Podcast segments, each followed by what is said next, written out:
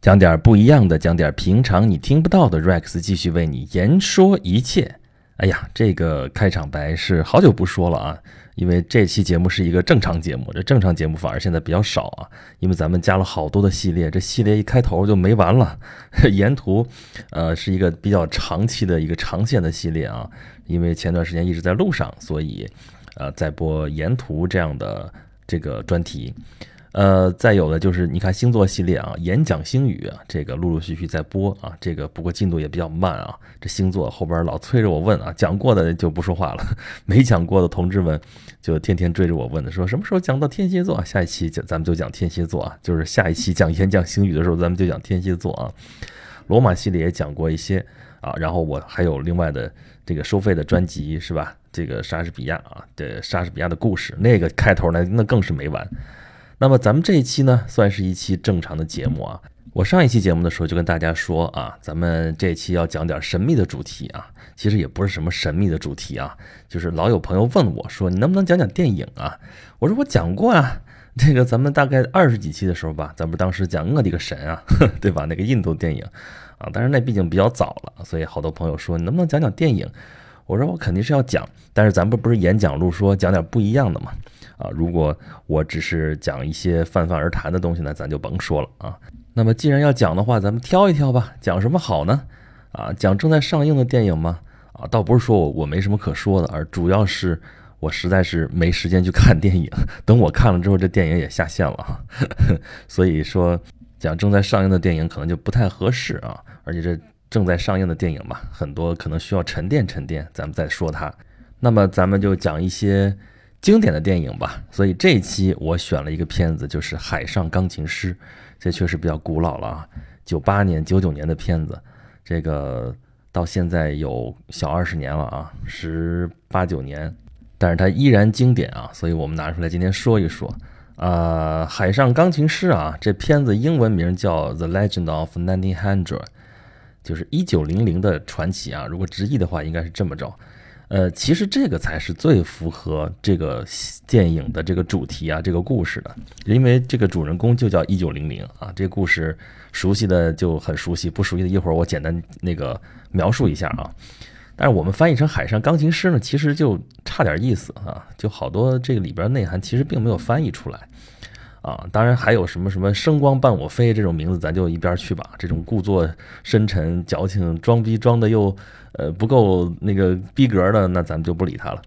那么好，《海上钢琴师》The Legend of Nineteen Hundred，这个是号称时空三部曲里边的一部啊。这个意大利导演啊，朱塞佩·多纳托雷啊，天堂电影院，《海上钢琴师》啊，西西里的美丽传说啊。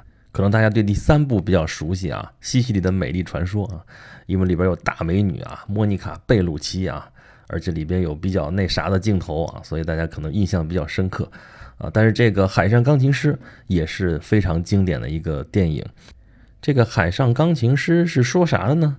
啊，就说是在一九零零年啊，有一个男婴啊被遗弃在了一艘蒸汽船“弗吉尼亚号”上面，啊，被扔在哪儿了呢？啊，被遗弃在了这个上层人士啊，这个在那儿活动一个歌舞厅啊，里边有一架钢琴，就搁在了这个钢琴上面，啊，结果被船上的一个好心的一个烧炉工。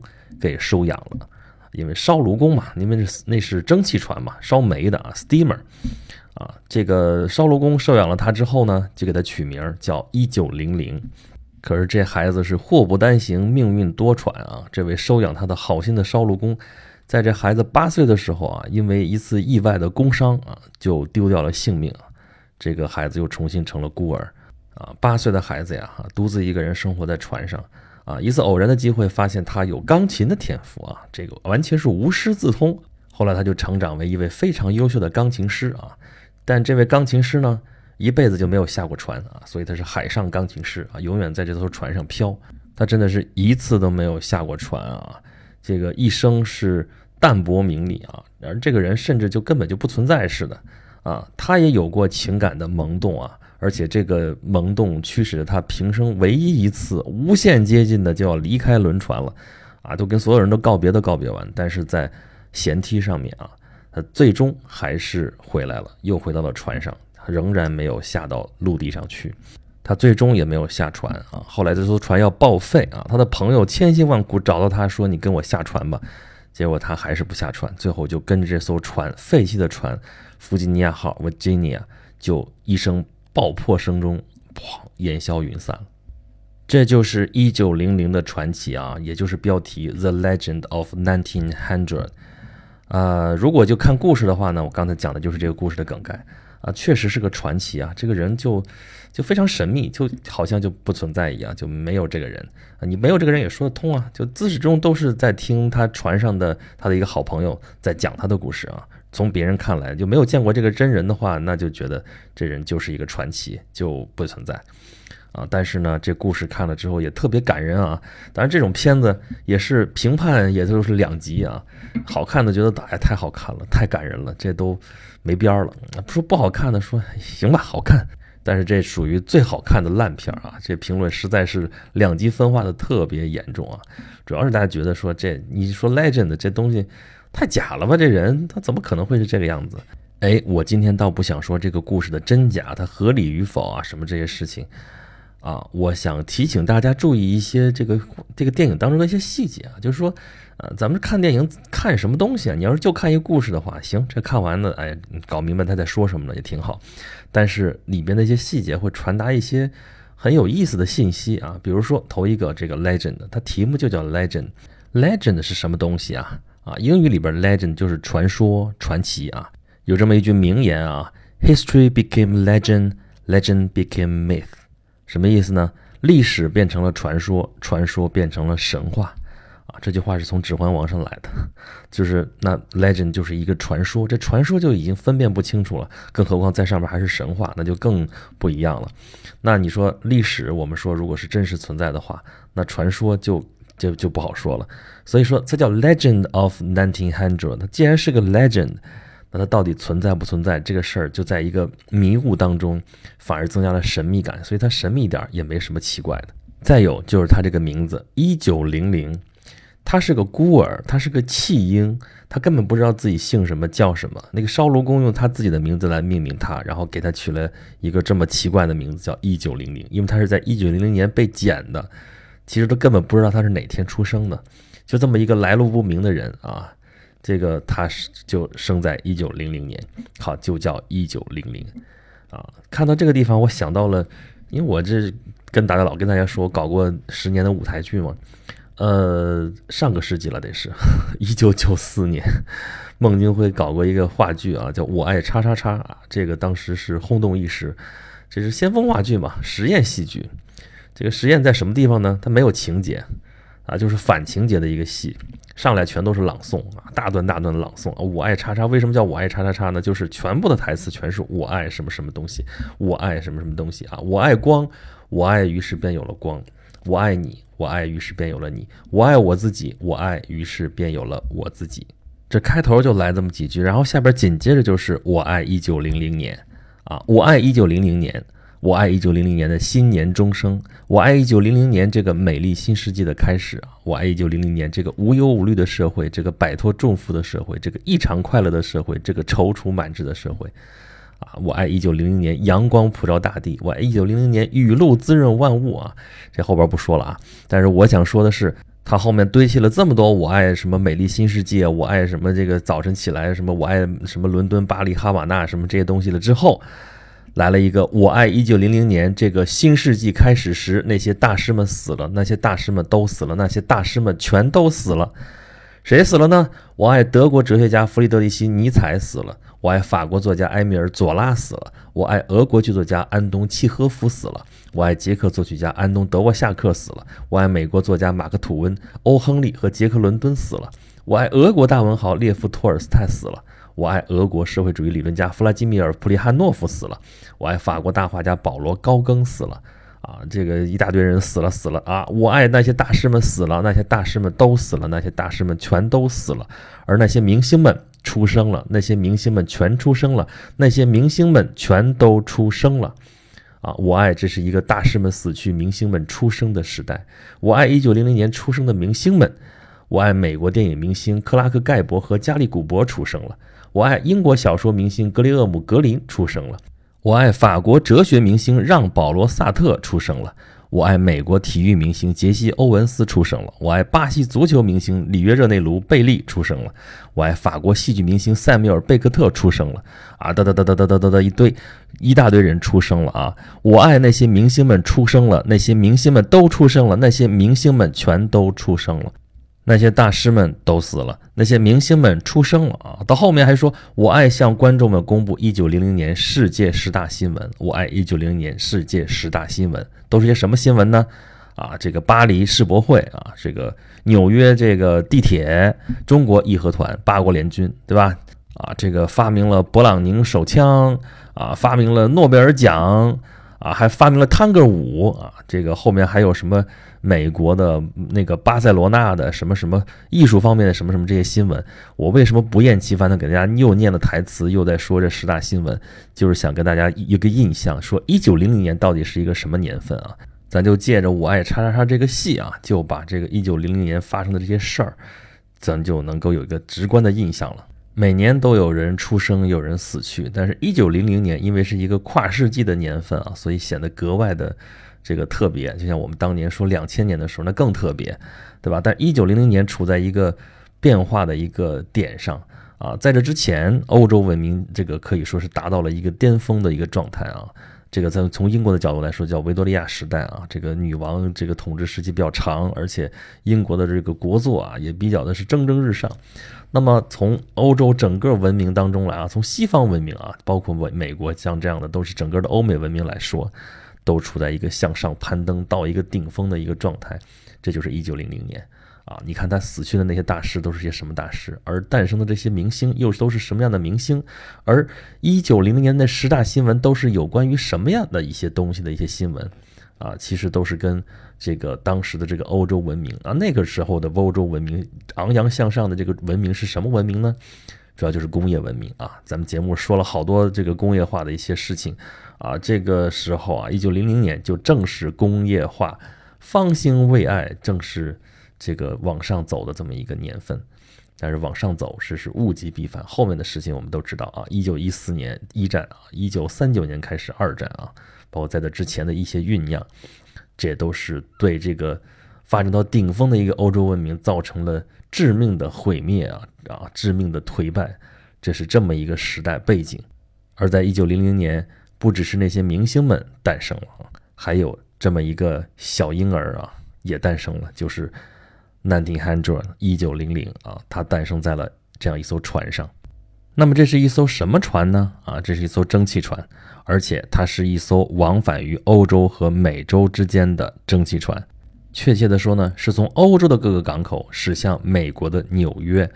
啊，从旧世界驶向新世界啊，在大航海时代的时候啊，这个传统居住的地区啊，这就是旧世界，啊，发现了新大陆美洲，这就是新世界啊。这个片子一开头就有一个细节特别吸引人啊，就是每一艘船，就是每一个班次啊，就是到纽约的时候，都会有一个人是第一个发现美国的人，就是穿过远方的海平面啊。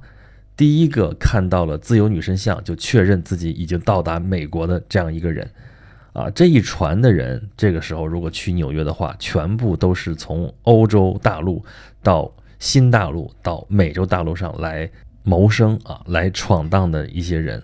啊，那个时候正好是淘金热，所以这是一个主流的人群。但就在这些移民的这个人潮当中，就有这船上的这么一个一九零零，他对这些事情漠不关心。虽然他每天都处在这样的人当中，但他只有他的钢琴，只有他的音乐。啊，就是在这个反衬当中，更能看出来他的一个传奇。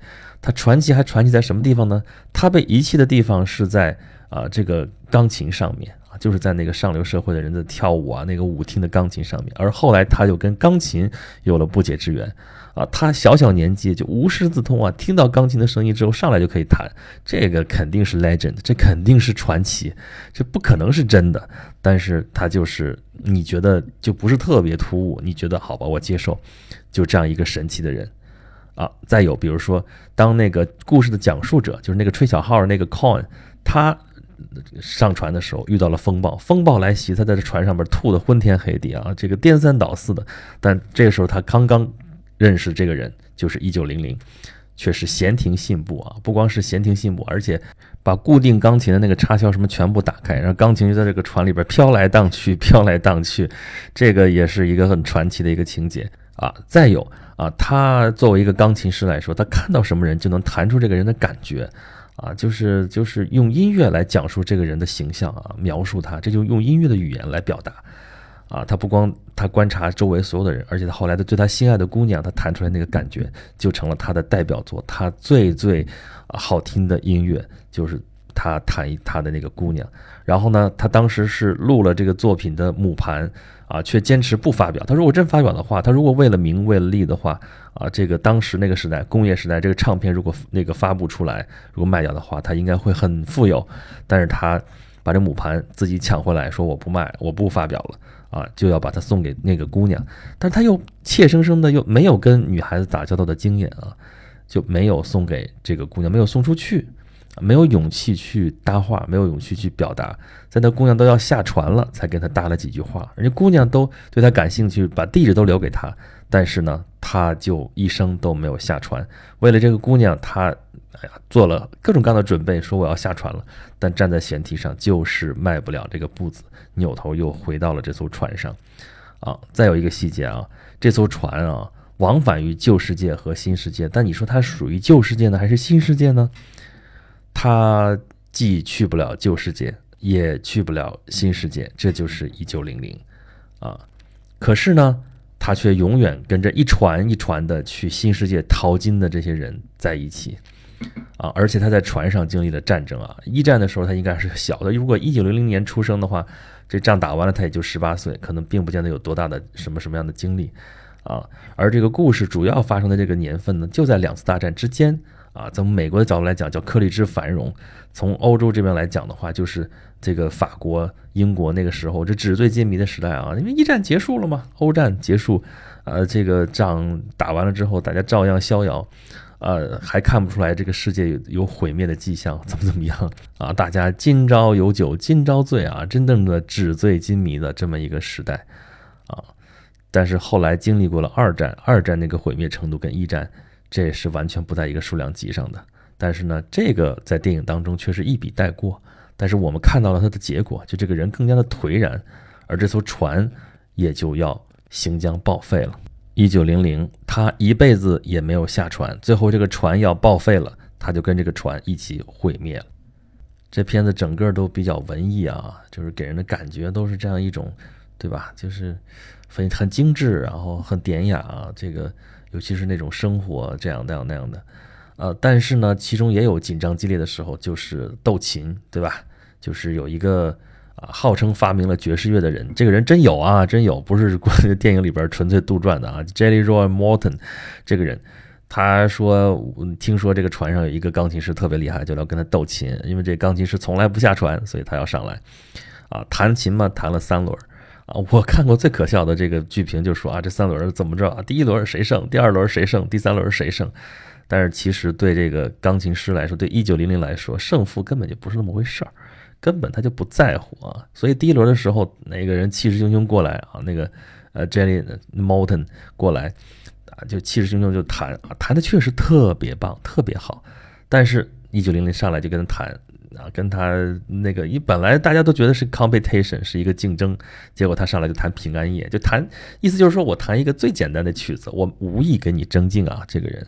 你就可以说他淡泊名利到什么程度？因为他对他来说有什么用呢？他从来也都不下船，他对这个东西对外部的世界也没有任何的感觉啊。到第二轮的时候呢，啊，这个人弹了自己的代表作啊，这就他确实是这个人的代表作啊啊。但是这个一九零零弹了个跟他一模一样的这样一个曲子啊。到第三轮的时候，他啊，这个这个 Morton 就更加的挑衅啊。这个时候他行，这时候才认认真真跟他来一个。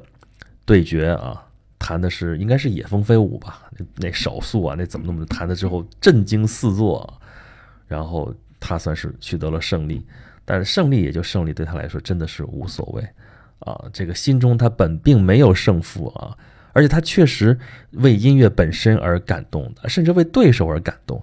当这个 Morton 弹那个曲子的时候，他居然感动的哭了啊啊，害得这个故事的讲述者就那个 Cohen 这个吹小号那个家伙都气死了，要因为他们都在给他下注啊，这个东西他们好赌嘛，下注，如果他真的输了的话，他要输掉所有的钱，所有的工钱。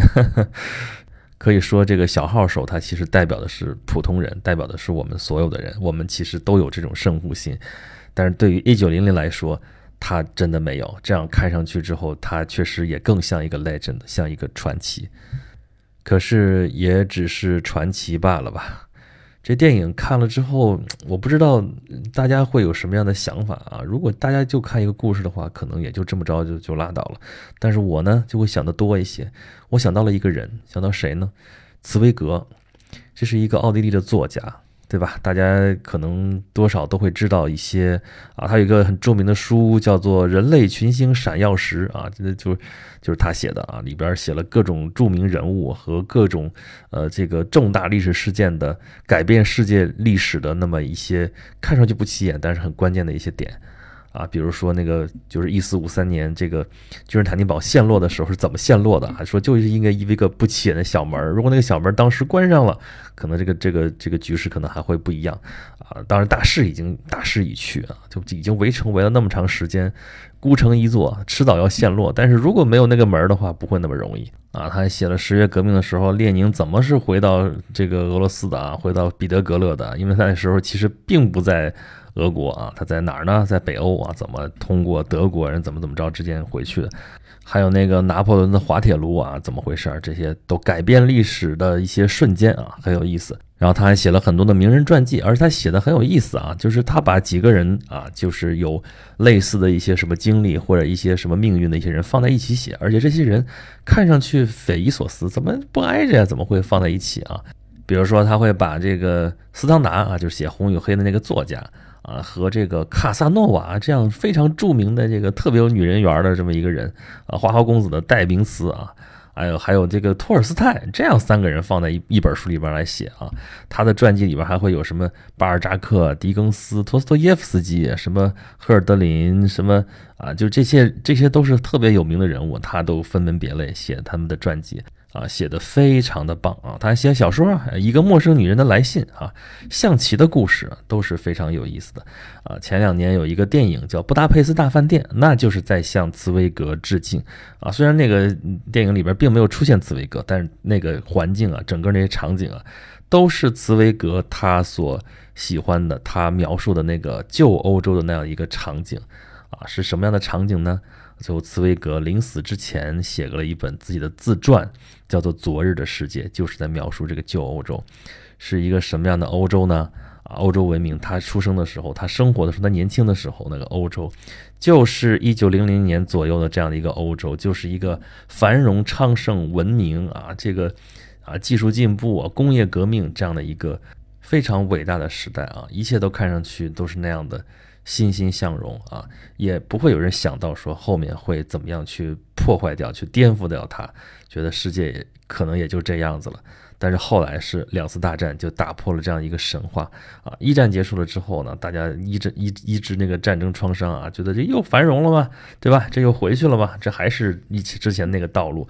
但是二战之后啊，这就整个就完全不一样了，那这个世界就变得不一样了啊！所以在啊，茨威格印象当中，他喜欢的、他习惯的、他呃感觉非常舒服的那个时代，就已经是一个昨日的世界。茨威格是一个奥地利人啊，所以他用德语写作啊，但是呢，他又是个犹太人啊，犹太人在欧洲那个时候不招人待见啊。啊，是排犹思想非常的严重啊！但是犹太人嘛，有钱人呐，对吧？他们家就是这样，特别有钱，所以说他从小的生活就非常的优雅啊。这个啊，住都是住那个五星大饭店，要不怎么他说向他致敬的是布达佩斯大饭店呢？大饭店里的生态他是最熟悉的啊。然后他那样的一种生活方式啊，但是呢，一战的时候还好。啊，二战的时候，二战之前啊，这个希特勒一上台，这个反犹，大家都知道后面发生了什么事情。那么奥地利就后来被这个希特勒就给吞并了啊，就变成了德国的一部分啊，因为他本身就是德国人嘛。奥地利人其实跟德国人没有什么本质的区别，都说德语，都是同样的民族，其实都是日耳曼人。啊，但吞并了之后，就这个呃茨威格就被驱逐出境啊。这个希特勒一定恨死他了，因为 他用德语写作最优秀的作家之一，居然是一个犹太人，他肯定恨死他了。那么他被驱逐之后，他就等于说没有自己的祖国了呀，他就流亡啊。后来获得了一个英国国籍，又跑到了美洲，啊，从北美洲到南美洲，最后是到落脚，落在了巴西，啊，这个时候他没有了自己的祖国啊。这个世界当时在打仗啊，到一九四二年的时候，世界在打仗，二战激战正酣的时候，他写完了《昨日的世界》，跟他的夫人在一起，在巴西的里约热内卢的近郊啊，就双双服毒自尽。这我为什么看这个海上钢琴师会想到他呢？啊，因为我觉得这个境遇其实真的非常像。你想啊，这个一九零零年啊，他一九零零出生在一九零零年啊，这茨威格其实出生的比这个早啊，一八八一年。也就是说，茨威格年轻的时候，在这个欧洲文明的黄金时代啊，生活的时间更久一些。那也就是说，更加有感情呗。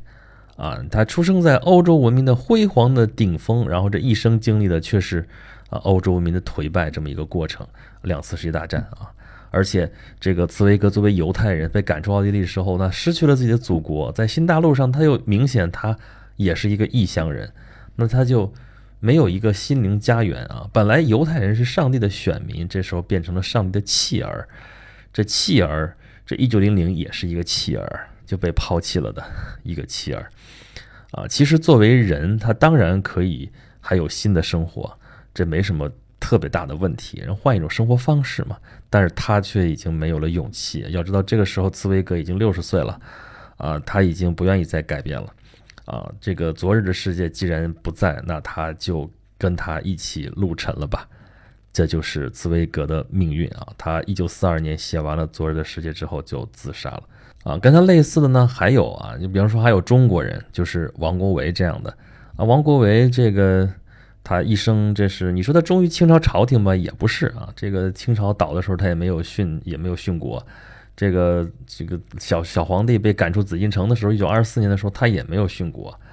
到一九二七年的时候啊，他他去投了昆明湖啊，花了门票钱，专门进到这个颐和园啊，坐着抽颗烟就投湖了啊。就是后来大家分析他为什么这个投湖啊，就说为什么要轻生，说他是死于一种文化。就是他为了这个传承，这三千年未有这大变局，这变到这会儿了，变得他已经完全无法驾驭，他已经完全不想再跟这个跟他就是觉得难以忍受的这种现实再继续怎么去周旋了，所以他就自杀了。这三个人看上去没有什么关系啊，但是他们最后的命运其实都是一样的，就是都选择了自杀啊。这个一九零零没有离开那艘船，那艘船爆破了，他。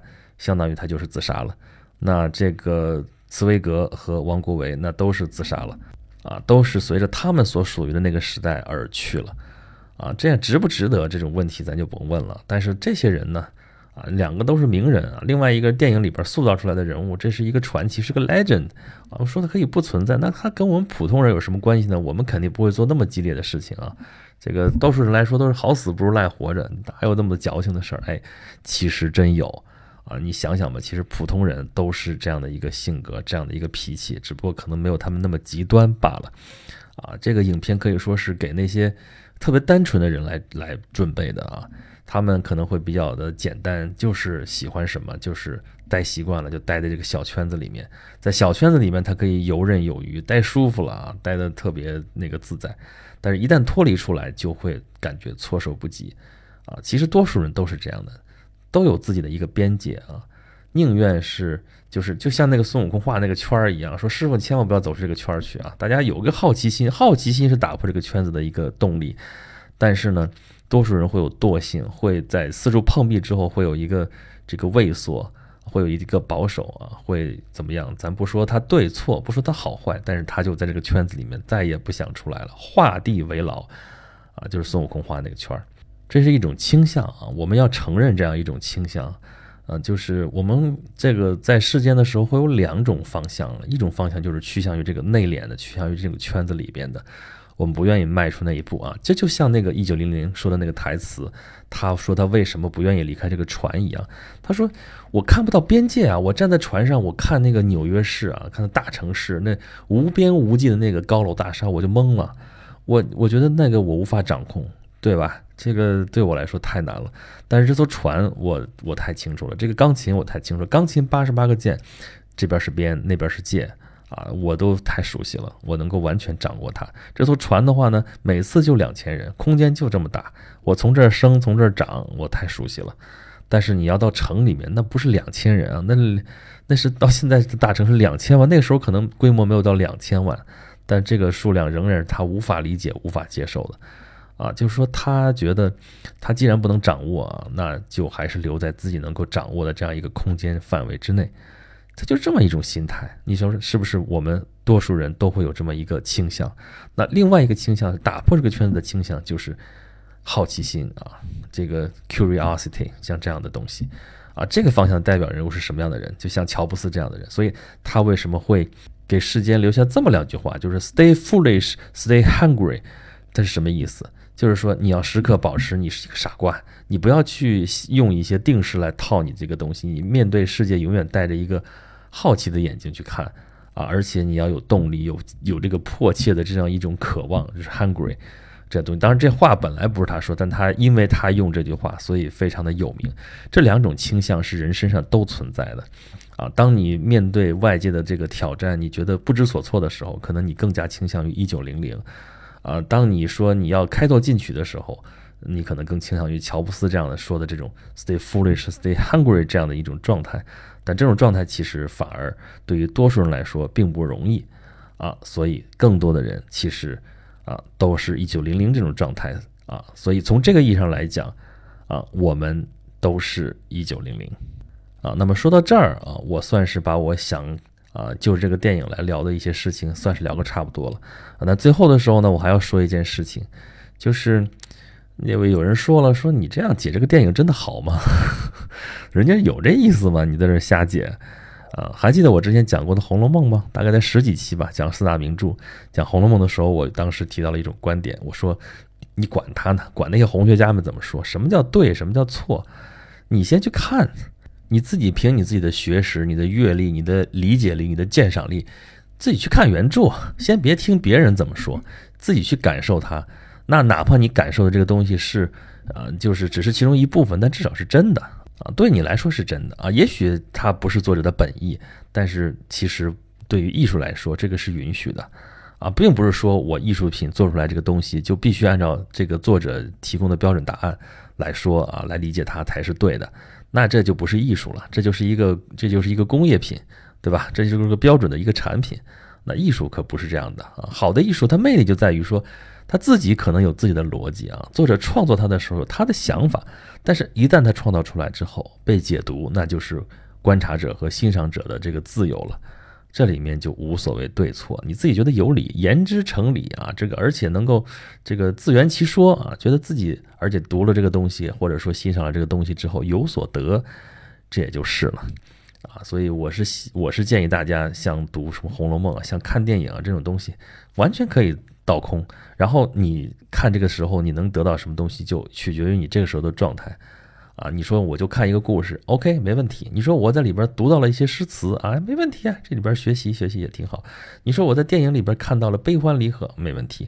你说我看到了它背后的一些象征啊，说像海上钢琴师这样的，比方说刚才说，你看我总结一下啊，刚才是海上钢琴师，其实像茨威格这样的一代人啊，就是这样的一个一个心态，这样一个过程，也像旧欧洲的一个沉沦啊，这个欧洲人他就抹不下自己的面子啊。这个又带着这个过去贵族的这样一种荣耀啊，这样一种骄傲，不肯放掉，不肯扔下去啊，而且他还到不了新世界那样一种啊，这个完全是为金钱、为这个利益所左右的这样一种一种生活状态啊，左也不是，右也不是，退退不回去，这个进是又前进不了，就在这艘船上漂泊，一直到这艘船要沉没的时候为止。